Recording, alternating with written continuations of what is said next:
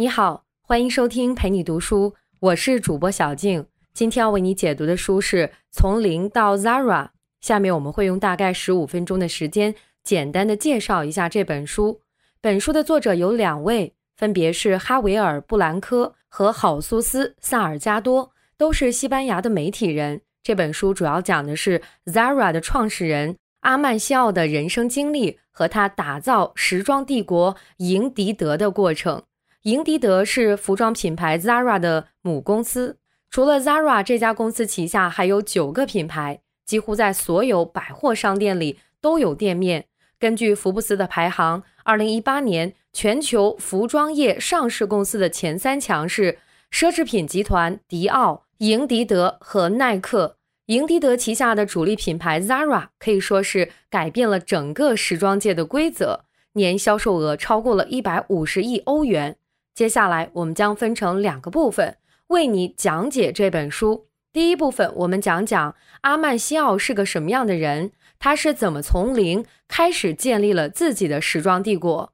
第二部分，为你讲讲 Zara 这个改变时装行业规则和常识的品牌核心秘密是什么。我们先来说第一部分内容。一九三六年，阿曼西迪出生在西班牙和加利西亚地区一个清寒的家庭。那时候，西班牙的平民家庭只能供一个孩子上学。阿曼西迪家里有三个孩子，他不是那个幸运儿，在十四岁就辍学了，去一家服装店当送货员，这也是他和服装业接触的起点。阿曼西德在服装行业干了十几年，积累了不少基层经验，比如怎么送货，怎么在柜台跟顾客聊天推销，还参与过缝纫衣服。一九六三年，二十七岁的阿曼西奥在当地的一家高级服装店拉玛哈工作。赢迪德的早期创始人很多都是这家服装店的员工。就在这一年，阿曼西奥开始和家人一起创业。他们要做的第一件事儿，就是在服装行业里找到自己的位置，扎下根来。一开始，这个家族小作坊做的是棉质婴儿摇篮，卖给商店销售，但是收益很低。阿曼西奥发现，客人们总是盯着拉玛哈橱窗里的女士居家服看。居家服就是平时在家里穿的休闲服饰，主打舒适便利。他们就买了一件粉色居家服，把它拆开，学习怎么制作。根据这件居家服的款式，他们画出了自己产品的纸样，缝制出了第一批产品。女士居家服是 Zara 品牌的起点，它的第一家门店。主要卖的就是女士居家服。在创业初期，阿曼西奥的成功之处就是对顾客的需求反应的更快，总是想的比别人多一点。阿曼西奥和叔叔哥哥白天在拉玛哈做销售，搜集市场行情，把消息带回家。家里的女人们根据这些消息，在车间快速缝纫居家服。男士们上班时一边工作，一边向商店推销自家的居家服。这些居家服卖得很好，因为他们掌握了市场行情，卖的是顾客想买的产品。自己设计生产，也让他们能迅速交货。他改良了居家服的设计。那时候，传统的女士居家服就像缝了两只袖子的布袋子，而阿曼西奥的居家服有剪裁、有设计，面料也是同类产品中质量最好的，穿上像一件好看的大衣。很受女性欢迎。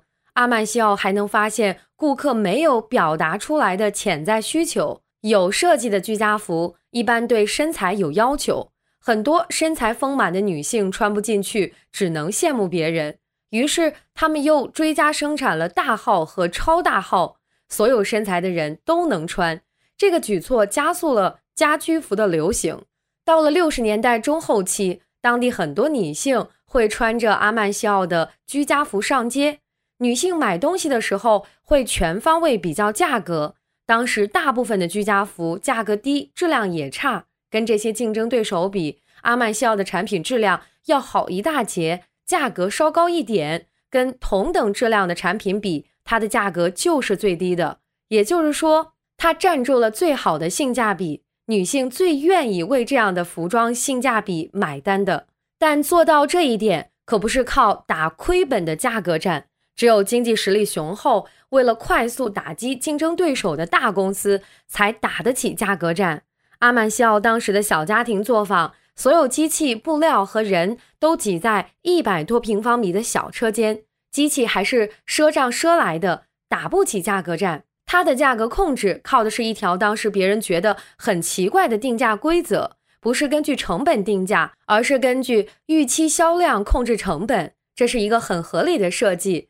家庭小作坊的产能有限，少量生产，没什么库存压力。送到商店卖完了，也不用担心赔钱甩卖存货的问题，降价清仓的损失就不会转嫁到商品价格上，这样能用适中的价格销售商品，顾客用合理的价格买到质量不错的产品，觉得物有所值，就会不断购买，然后阿曼肖他们就可以不断推出新商品，形成一个良性循环，直到现在，Zara 采取的也是类似的定价规则。少量生产，用适中的价格销售。每个季节一开始，他们只生产整个季节全部预期销量的四分之一。他们的门店通常开在百货商店附近，价格却只有百货商店同等质量商品的一半儿。从阿曼西奥的角度来说，他好像只是一直在专注地做着最基本的事情，发现人们想要什么，做出时尚、价格合理的衣服，快速卖给他们。阿曼西奥在创业早期只负责生产制造，后来为了更好的卖货，他把生产和销售衔接在一起，开了一家门店。为了卖给不同群体的顾客，他又陆续创立几个品牌，采用的都是早期的创业模式和经验，并没有要快速扩张。赢迪德在一八九五年成立，直到二零零一年上市以后。才加快了在国外的开店速度，门店在全球开花。此时，阿曼西奥为公司奠定的基因早已牢牢注入这个服装巨头里。然而，在商业专家和纺织业专家眼里，赢迪德的运作里有很多神秘的奇迹。比如，早在1975年，阿曼西奥就带领公司完成从生产到销售的闭环。是服装行业里第一个实现制造销售垂直一体化的。再比如，赢迪德的速度改变了世界时装的常识。一件衣服从设计到上架销售，一般服装厂商至少得花几个月，而赢迪德最快只要十五天。由于资料太少，他们一直找不到统一合理的解释。主要的原因还是阿曼西奥的低调，连西班牙的政要和王子来公司参观，他都不露面。在他公布自己的照片之前，有的报纸甚至怀疑这个人其实并不存在。阿曼西奥和英迪德的成功，难道真的只能用奇迹去形容？没有合理的解释吗？带着这个问题，我们进入第二部分，看看《从零到 Zara》这本书给出的答案。赢迪德能位于全球服装业前三，阿曼西奥能排在全球富豪榜前列，主要靠的就是 Zara。这个品牌在全球的门店有三千家左右，占到赢迪德百分之六十五的营业额。用服装行业的眼光看 Zara 巨大的营业额，就有一点儿奇怪。排在赢迪德前面的迪奥很清晰，奢侈品的单价高吗？动辄上万。排在它后面的耐克是大众品牌，不管什么性别、年龄、职业的人都会买运动鞋。相比之下，Zara 的主力消费群体职场女性。就有点窄了，而且熟悉 Zara 的朋友都知道，设计、低价和性价比都不是 Zara 成功的核心秘密。那到底是什么呢？目前来看，研究者的一个主要共识是，Zara 的成功在于速度。为什么 Zara 能这么快？因为赢迪德自建立了服装供应链上的每个环节，一件衣服从策划、设计、生产，再到运送和销售，整条供应链。都自己掌控。一般的服装制造商要么把物流外包出去，要么把销售外包出去，自己只负责设计和生产。这中间的五天就成了他们难以逾越的护城河。赢迪德总部附近有十六座工厂，这些工厂通过隧道和铁路互相连通。工厂里基本都是机器作业，效率很高。比如切割台上的机器人收到设计师的指令后。就会把布料切割好，一厘米的碎布都不会浪费。每天光是布料就会切割十三万平方米。再比如，负责折叠和打包衣服的也是机器，一小时内能打包七到八万件服装。英迪德还有自营物流，从西班牙总部发出的衣服能在三十二小时内通过卡车送到附近的国家，四十八小时内空运到世界其他地区。当初阿曼西奥为了跟总部大楼同在，宁愿牺牲商业利益也不肯搬走。如今。他在这个偏僻小镇上建立了自己完备的供应链，想必更不会考虑搬家了。但快这件事其实有一个很大的隐患：生产速度这么快，一旦卖不出去，容易形成库存。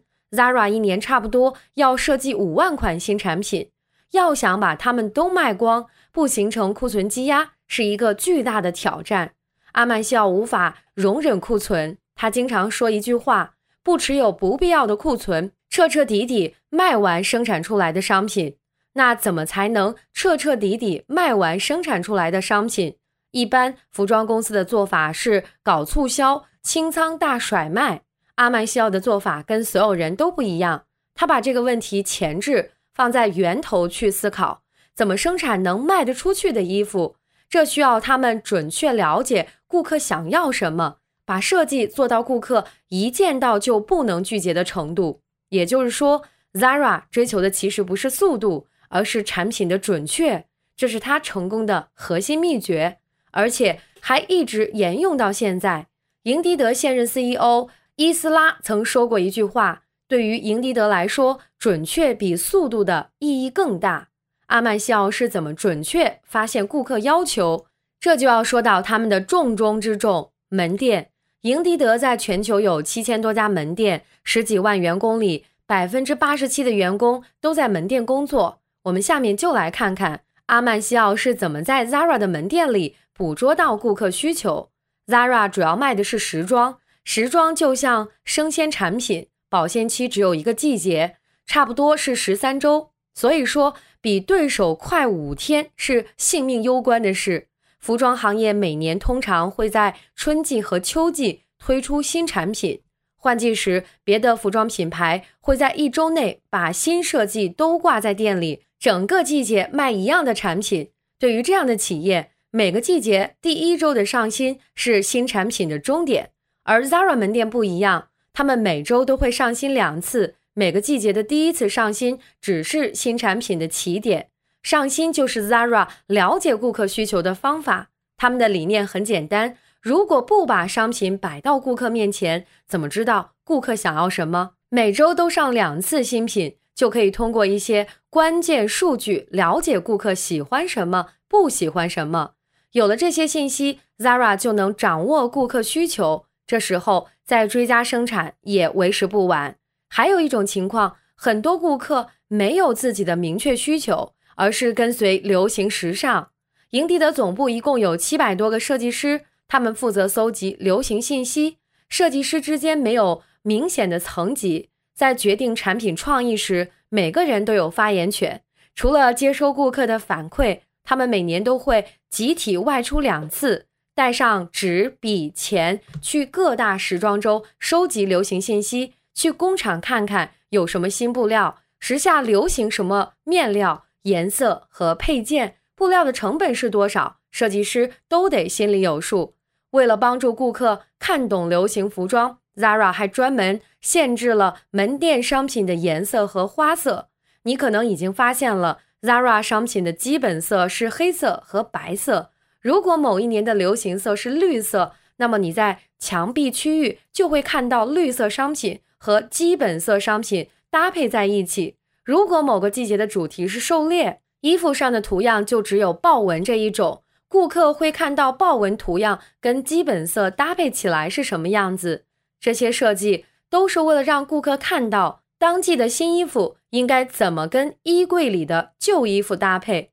以上就是从零到 Zara 的主要内容。感谢关注，陪你读书，欢迎点赞分享，同时可以打开旁边的小铃铛，陪你读书的更新。会第一时间提醒你。我是主播小静，我们下期再会。